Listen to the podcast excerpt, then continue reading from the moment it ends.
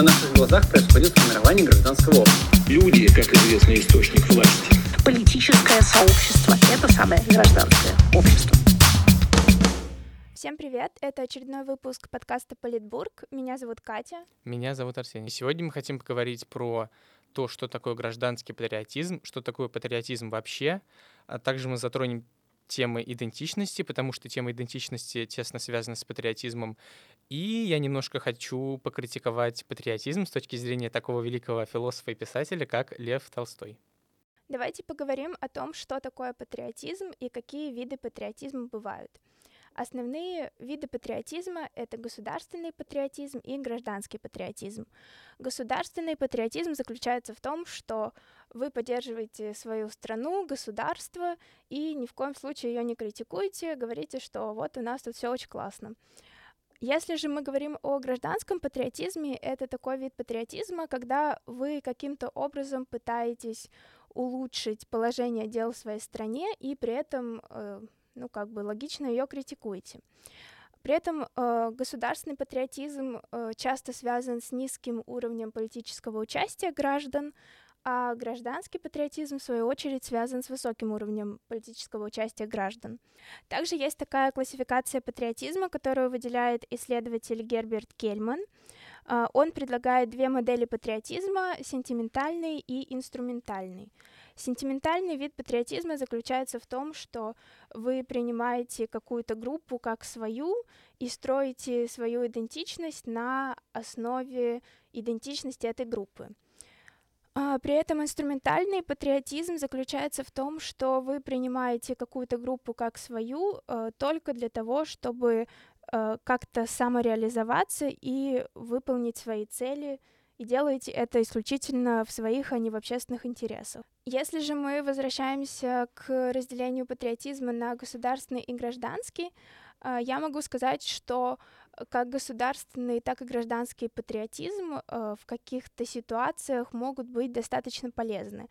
Например, если мы говорим о государственном патриотизме, то а, государственный патриотизм достаточно полезен, когда страна находится в состоянии войны, потому что граждане каким-то образом идентифицируют себя со страной и готовы э, принимать какие-то действия в такой ситуации, чтобы ее защищать. Если же мы говорим о гражданском патриотизме, то он может быть полезен, э, когда вы строите демократическое общество, и гражданский патриотизм является неотъемлемой частью демократизации. Но не все согласны с тем, что государственный и гражданский патриотизм бывают полезны. Да, в частности, великий русский философ и писатель, как я уже говорил, Лев Толстой, был с этим категорически не согласен. А, вообще надо понимать, что патриотизм а, — это явление не 20 не 21 а, века, а, наверное, он зародился мое, мое дилетантское предположение где-то в Древнем Риме, потому что именно понятие гражданственности, оно а, как бы идет от а, Древнеримской республики. Наверное, в тот момент и зародился патриотизм. И вот история патриотизма насчитывает уже, ну, грубо говоря, несколько тысячелетий. И в основном, естественно, все считают, что патриотизм — это хорошо. Однако, как я уже сказал, Толстой это критиковал. В частности, он писал, патриотизм — это отречение от человеческого достоинства, разума, совести и рабское подчинение себя тем, кто во власти. Патриотизм есть рабство. Но почему Толстой считал, что патриотизм — это рабство? Почему он его так не любил и критиковал? А, здесь надо а, обратиться к философии а, Толстого и к тому, как он понимал государ... как он вообще понимал государство и государственные институты.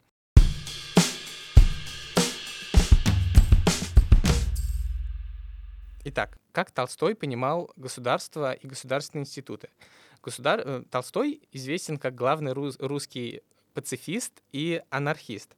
Он считал, что э, насилие, оно институциализировано в государстве, и как бы через э, иерархическую систему, которая есть э, как бы основной компонент, то есть иерархия, как бы государство — это иерархия. И вот через эту иерархическую структуру э, реализуется насилие на всех э, уровнях.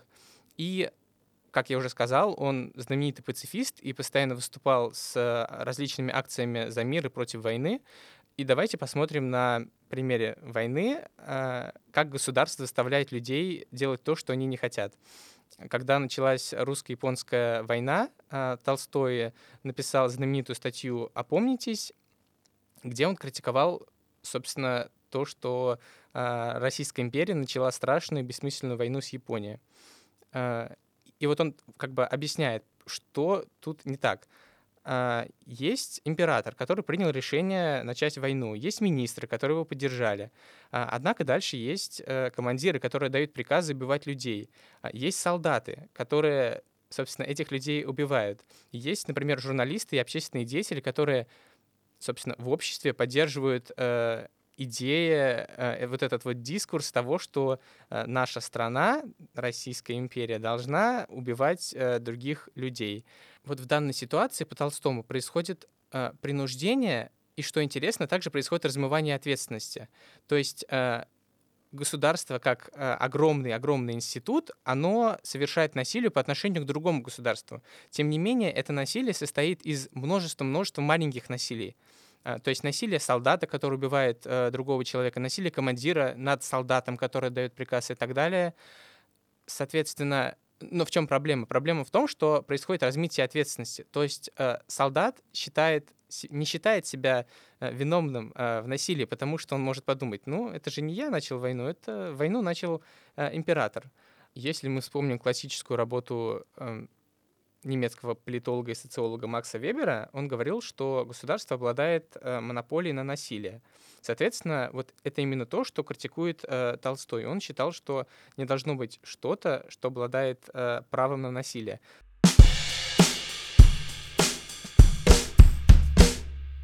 Еще одна формула, которую вывел Толстой, э, и она есть как бы следствие из его предыдущей формулы о непротивлении злу насилием, это то, что все, что не твоя душа, все это не твое дело.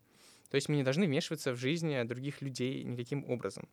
А, опять-таки, по Толстому то, что постоянно вмешивается в нашу жизнь, это государство. Почему? Потому что государство а, — это иерархия, а, в которой люди подчиняются друг другу так или иначе, просто потому что это иерархия, да. Вот. И Толстой считал, что иерархия, она несправедлива, ужасна, и так далее. По Толстому государство институционализирует порочную систему взаимоотношений, где человек лишен э, собственной субъектности и воли решать то, что он хочет.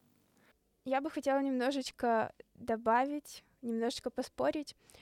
Ты говоришь о том, что Толстой обвиняет государство в том, что оно навязывает людям э, какое-то свое, свою позицию какую-то и э, лишает людей субъектности. Но, например, если мы говорим о гражданском патриотизме, то, наверное, это как раз про то, что государство не должно лишать людей субъектности, и про то, что люди сами могут выбирать, каким образом они будут строить государство и общество, и они будут каким-то образом менять э, то, что существует сейчас, и критиковать государство. То есть в, при таком раскладе мне кажется, что несмотря на то, что Толстой критикует государственный патриотизм, он бы, наверное, поддержал идеи гражданского патриотизма. И это также, мне кажется, связано э, с его идеей, о которой ты говорил, непротивление злу насилием, потому что очень многие гражданские акции, это акции гражданского неповиновения, какие-то общественные кампании, они все связаны с ненасильственными методами протеста, и мне все-таки кажется, что действительно Толстой бы поддерживал идею гражданского патриотизма в современном обществе. Я полностью с тобой согласен, и действительно Толстой не разделяет разницу между гражданским и государственным патриотизмом. Э, тем не менее, в своей статье, которая называется «Не могу молчать», он критикует а, революционеров, которые, по сути, также были против государства. А, вот, и что говорит Толстой? Он говорит, что государство — это такая штука, которая как бы это механизм насилия. И если насилие не совершается по отношению, если репрессии не идут сверху вниз, то они так или иначе будут идти снизу вверх.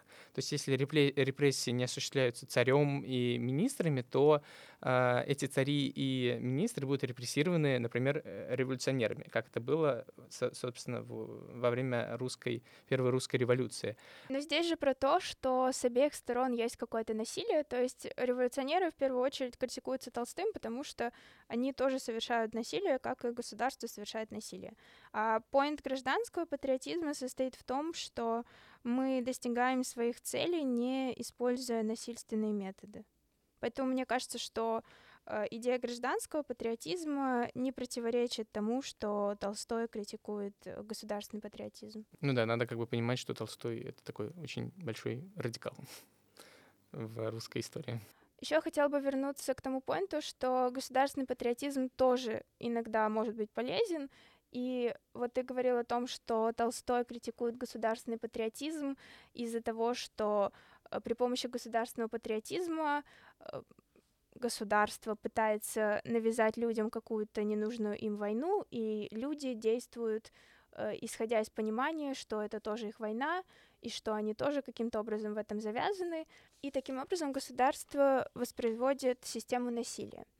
При этом, если у нас есть ситуация, когда не ваша страна на кого-то напала, а на вашу страну кто-то напал, то государственный патриотизм здесь, наоборот, может сыграть положительную роль.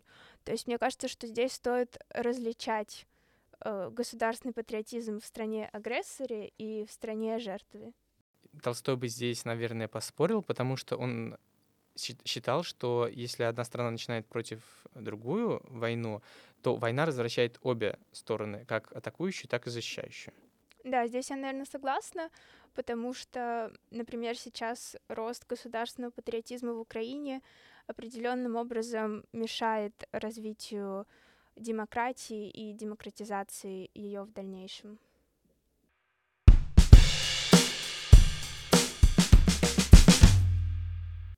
Давайте, наверное, перейдем к тому, что такое идентичность, э, как ее можно понимать и зачем она вообще нужна. А, идентичность тоже имеет очень много определений, и я бы своими словами сказала, что идентичность — это привязанность э, к своей стране, э, ассоциирование себя с этой страной и разделение тех ценностей, которые ассоциируют с этой страной. Возникает вопрос, насколько идентичность э, связана с гражданским патриотизмом, и всегда ли идентичность это плохо, например? Да, я бы сейчас хотел дать еще свое какое-то определение про идентичность, потому что э, из тех статей, которые я прочитал, э, я бы сказал вообще, что идентичность это то, как мы себя ощущаем, и с какой группой, с каким, э, с каким обществом, коллективом мы себя ассоци... ассоциируем, да, то есть мы можем себя ощущать через э, несколько, через разные категории и, грубо говоря, иметь несколько идентичностей, такие как национальную, культурную, гендерную, классовую, э, граждан, то есть гражданство это тоже определенная то есть ощущать себя через гражданство. Э, например, э, что такое идентичность? Идентичность — это то, что ты про себя скажешь, если тебя спросят, кто ты, как ты себя опишешь. Например, ты себя пишешь как Ромашкина Романа Романовича, например, скажешь, что ты русский человек, который знает хорошо русскую культуру, соответственно, он часть русской культуры. Например, он принадлежит к молодежи, потому что ему 22 года и так далее. Вот, тем не менее, в последние, э, наверное, несколько десятилетий происходит тренд, когда понятие идентичности а, размывается, и все меньше значения играет национальная идентичность, большее значение играет идентичность, так скажем, интересов, то есть люди начинают идентифицировать себя в первую очередь а, с теми Э, с той профессиональной группой, э, с той профессией, например, э, на которой они работают, или с теми интересами, которыми они занимаются, ну, например, с хобби. А, и лучший пример здесь, наверное, это футбольные болельщики. То есть если ты болеешь за, какую, за какую-то, яро болеешь за какую-то команду, то ты будешь идентифицировать себя как, например, болельщика «Спартака». И вы будете э, составлять э, большую общность, которая разделяет определенные ну, скажем так, ценности, но, как, опять-таки, какое отношение идентичность имеет к гражданскому патриотизму? Да, я сейчас отвечу на этот вопрос, только хотела бы сказать, что то, что говорила я, я имела в виду именно национальную идентичность, а Арсений рассказал э, более, о, более обширно о понятии идентичности в целом.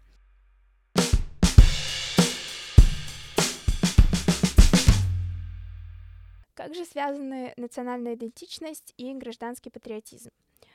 Гражданский патриотизм, как мы говорили, это какое-то участие в жизни своего общества, э, страны. И совершение каких-то действий, которые положительно будут отражаться на будущем страны. То есть, например, вы участвуете в каких-то протестных акциях, которые вам кажется, как вам кажется, внесут положительный вклад э, в развитие общества.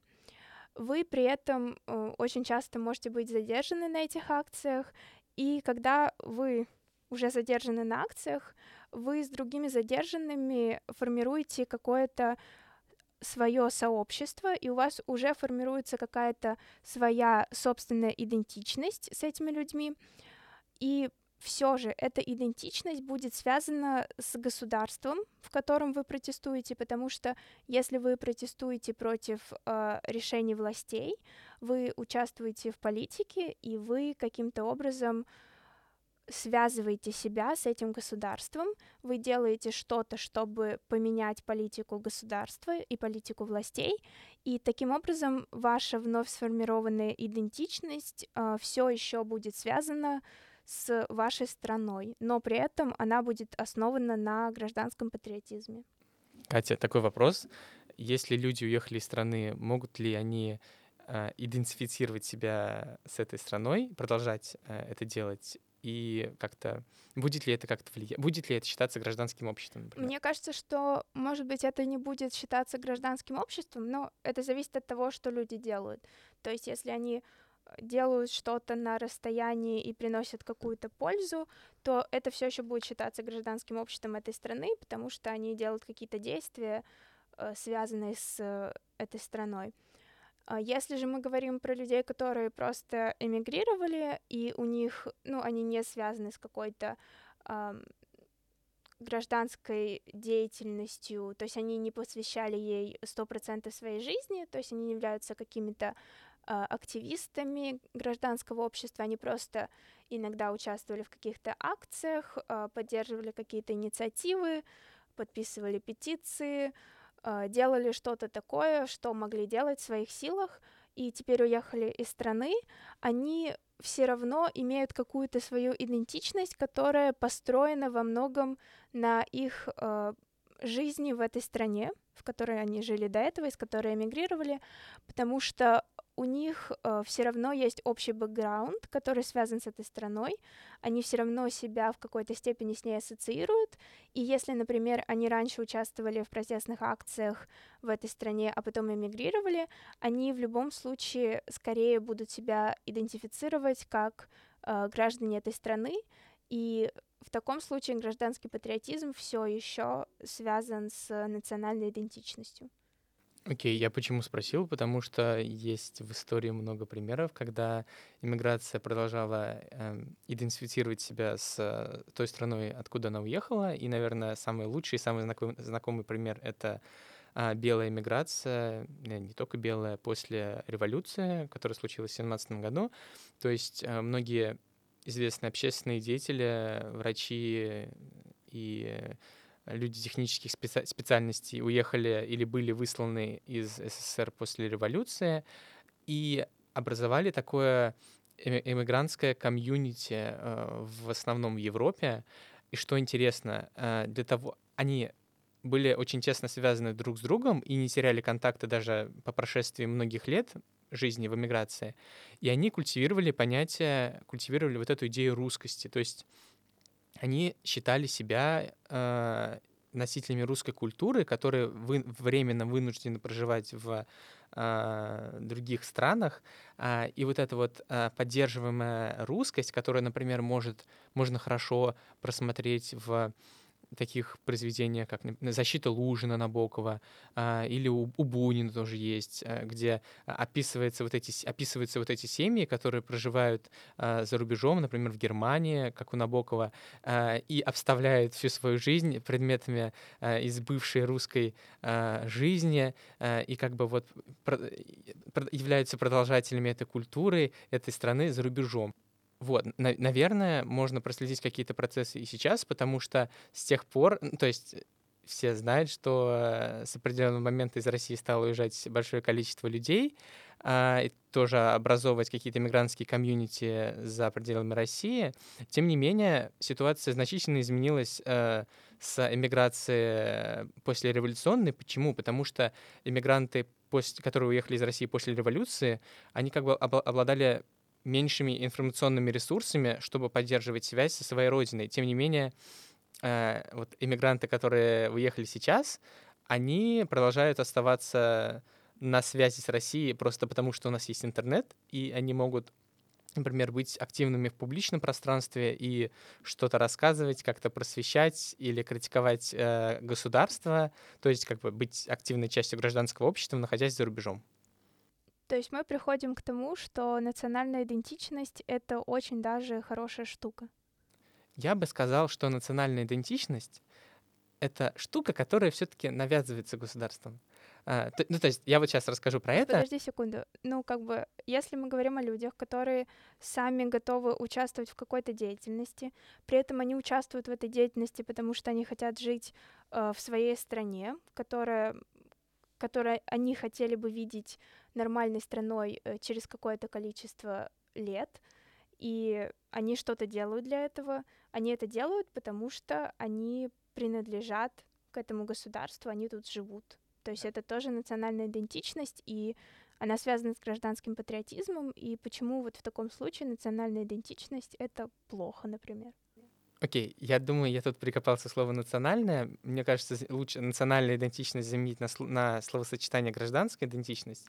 То есть э, например, э, исследователь Брубекер, э, он говорит, что государства могут строиться и объединяться вокруг нескольких идей. Во-первых, вокруг идеи нация, э, то есть одна нация, одно государство, государство для одной нации, а она может также объединяться на идее гражданственности. То есть государство для всех граждан какой бы национальности оно не было. И вот мне кажется, что объединяться вокруг какой-то нации, ну, это немножко outdated. Это все, это устарело, это было в 19-20 веке. Сейчас ну, наиболее актуальный, наиболее демократичный способ объединения и идентификации себя с чем-то — это именно с гражданственностью. И поэтому а, ведь опять-таки, в чем разница между миграцией теперешней и миграцией послереволюционной? Те люди ассоциировали, э, считали, идентифицировали себя именно как русские, то есть вот эта русскость. А, сейчас люди нет вот этого тренда вообще. Сейчас люди ассоциируют себя именно как граждане России, которые хотят, чтобы в России произошли какие-то перемены. И это именно гражданск, гражданская идентичность. Вот. Э, поэтому я бы так ответил на этот вопрос. Да, я согласна с тобой. Я когда говорила о национальной идентичности, я имела в виду себя не как русскую, а как россиянку. И, ну, я также понимаю это понятие, просто нужно было это уточнить, наверное, согласна с тобой. Вот, и я бы еще хотел рассказать про то, что э, вот это вот, как я уже сказал, национальная идентичность, э, она может э, насаждаться государством. Э, вот, например, в школе мы все изучаем э, русскую литературу, да, а то есть у нас есть определенная школьная программа, опять-таки, она иерархична. То есть ты не можешь не изучать, например, капитанскую дочку в школе, или не можешь не изучать там Гоголя, Достоевского, Толстого и так далее. И опять-таки, когда ты все это изучаешь, как бы тебе навязывается вот эта культурная составляющая твоей идентичности. Ты начинаешь, то есть я уверен, что большинство, ну, по крайней мере, где-то половина людей, которые, с которыми я учился, они, ну, не читали там полностью всех тех книжек, которые надо было прочитать. Тем не менее, как бы по выходе из школы они э, так или иначе несут э, или думают, что они несут часть вот этой вот какой-то русской культуры, и да, э, через это потом можно манипулировать. То есть можно сказать, что э, мы нация Пушкина, поэтому мы великие. Э, мы нация, там, я не знаю, Чайковского, поэтому мы такие-то, такие-то, такие-то. И даже если человек с этим плохо знаком, просто потому что он немножко коснулся этого в школе, он начинает себя чувствовать как частью вот этого всего большого. И через это можно, ну, действительно, государство через это может манипулировать. Оно может сказать, что где-то обижают Пушкина, поэтому э, те люди не очень хорошие, и надо с ними что-то сделать. Да, я хотела бы еще добавить, что это очень удобная позиция для государства, потому что достаточно просто навязывать государственный патриотизм через апеллирование к эмоциям, то есть говорится, что мы победили в войне, вы должны нас поддерживать, если вы не поддерживаете, то вы очень плохие люди.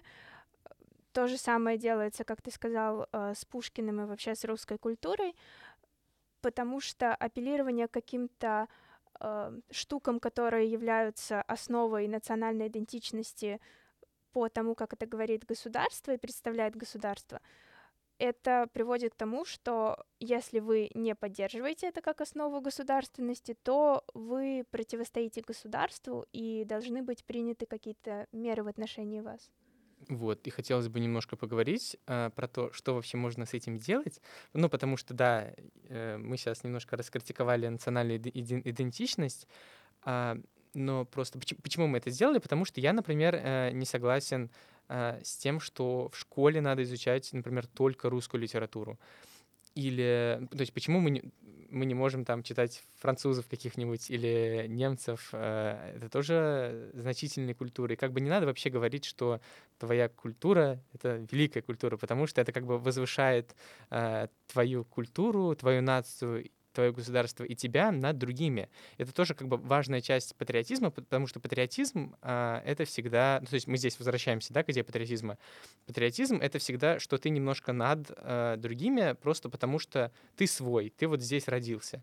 А, опять-таки, я не считаю это корректным. То есть а, Здесь мы не критикуем Пушкина или любовь к Пушкину, любовь к русской литературе или русской культуре, но да, мы критикуем то, что государство нам это навязывает. Потому что, например, э, многие знают про финское образование, очень хорошее финское образование. Насколько я знаю, э, там нет обязательного, например, списка литературы, которую должны читать школьники. Каждый учитель коммуницируют со своими учениками, и они совместно решают, что они будут читать. И это не обязательно должна быть финская а, автор, финский автор или авторка. А, то есть, э, как бы вариативность вот эта, она необходима, потому что в современных условиях, как мне кажется, в современном мире совершенно не обязательно объединяться на национальной какой-то идее, на идее национальной культуры. Если культура сильная или, ну, великая в кавычках, да, как я уже сказал, я против э, возвеличивания какой-либо культуры, то она будет как бы популярна в любом случае. И это, кстати, был один из поинтов а, Толстого про патриотизм. Он считал патриотизм неестественным, именно, то есть потому что навязываем. Потому что зачем его навязывать, э, если, потому что если бы он был естественным, то его не надо было навязывать. Соответственно, его навязывают, потому что это что-то искусственное. А что-то искусственное по Толстому — это уже плохо. Я здесь немножечко не соглашусь с тобой, я согласна по поводу школьной программы, ну, мнений по поводу школьной программы, по поводу списков литературы и вообще модели обучения. Я не согласна скорее с твоим последним поинтом э, и твоим апеллированием к Толстому. Мне кажется, что людям в любом случае нужно что-то, чем они могли бы гордиться. То есть они будут в любом случае находить какие-то вещи, которыми они гордятся, как-то ассоциировать себя с этими вещами и чувствовать, что они имеют к этому какое-то отношение, поэтому они классные и хорошие. Люди таким образом могут себя ассоциировать там или с культурой, или с какой-то своей общественной деятельностью. И через это они будут воспринимать себя как граждане страны, либо в которой они осуществляют какую-то классную деятельность, либо как граждане страны, э, которая имеет какой-то крутой культурный, национальный или другой бэкграунд. Например, э, в Соединенных Штатах Америки все очень гордятся тем, что у них вот такая система демократии и что у них э, свободная страна. Они ставят это во главу угла и гордятся этим. Это как бы тоже часть государственного патриотизма в какой-то степени но при этом мы не можем сказать, что это прям очень плохая вещь, от которой стоит избавиться. Потому что люди в какой-то степени ассоциируют себя с этим государством и ассоциируют себя с той свободой, которую им предоставляет это государство. Если можно, я бы ответил тут. Я просто не люблю слово гордость. Я бы э, очень. Ну, то есть гордость — это всегда про себя, да? Э, и мне кажется, тут его было бы корректно заменить э, словом радость. И это, кстати, это я не сам придумал, это я взял из интервью Александра Архангельского, публициста и э, журналиста, который говорил, э, что надо не гордиться своей страной, а радоваться, что она радоваться, например, за свою культуру. Потому что когда ты радуешься, ты как бы... То есть тут нет вот этого элемента возвеличивания себя за счет культуры. То есть ты можешь себя с ней идентифицировать, ты можешь считать себя э, там, частью этой культуры, но как бы то, что ты прочитал Пушкина и считаешь себя частью этой культуры, но тебе это ничего не дает.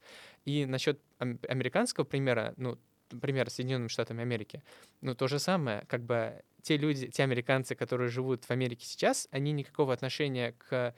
Э, ну, хорошо, они имеют отношение к продолжению традиции демократии, тем не менее, они имеют мало отношения к зарождению этой демократии в Америке. Я согласна, что можно говорить о радости за свою страну, если мы говорим о культуре, о, о демократии, о том, что в этой стране уже установлено и что есть на момент, когда ты в ней родился и когда ты в ней осуществляешь какую-то деятельность. Но мне кажется, если мы говорим о какой-то гражданской общественной деятельности, то если посмотреть на общественную деятельность в России, то как бы радости мало. Скорее то, что я чувствую, когда я смотрю на людей, которые что-то пытаются делать, которые принадлежат гражданскому обществу в России, я горда, что я живу рядом с этими людьми, что я э, имею к ним какое-то отношение, и что они делают такие классные вещи, и они при этом мои сограждане. То есть я могла бы описать это именно словом гордость, а не именно словом радость в такой ситуации. И еще один пример, наверное, я недавно съездила в Турцию и немножечко побыла в иммигрантском сообществе.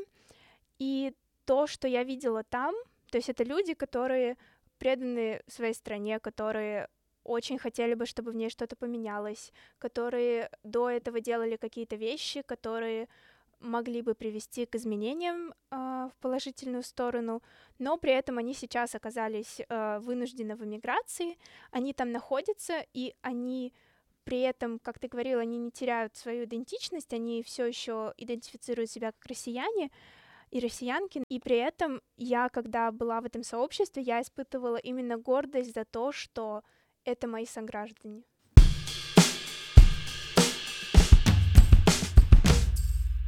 Мы бы хотели заканчивать и сказать о том, что сегодня мы поговорили о том, какую роль играет национальная идентичность в построении гражданского патриотизма и как вообще эти два понятия связаны.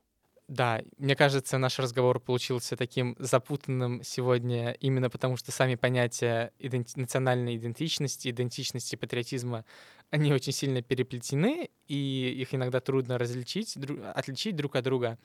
Вот, но мне кажется, именно вот в этом таком как бы некотором хаосе, некотором а, анархич... таком анархии разговора, когда мы говорим то про одно, про, то про другое, ну, как бы что-то становится понятнее. По крайней мере, я на это надеюсь. И лично мне было очень интересно сегодня записывать этот подкаст.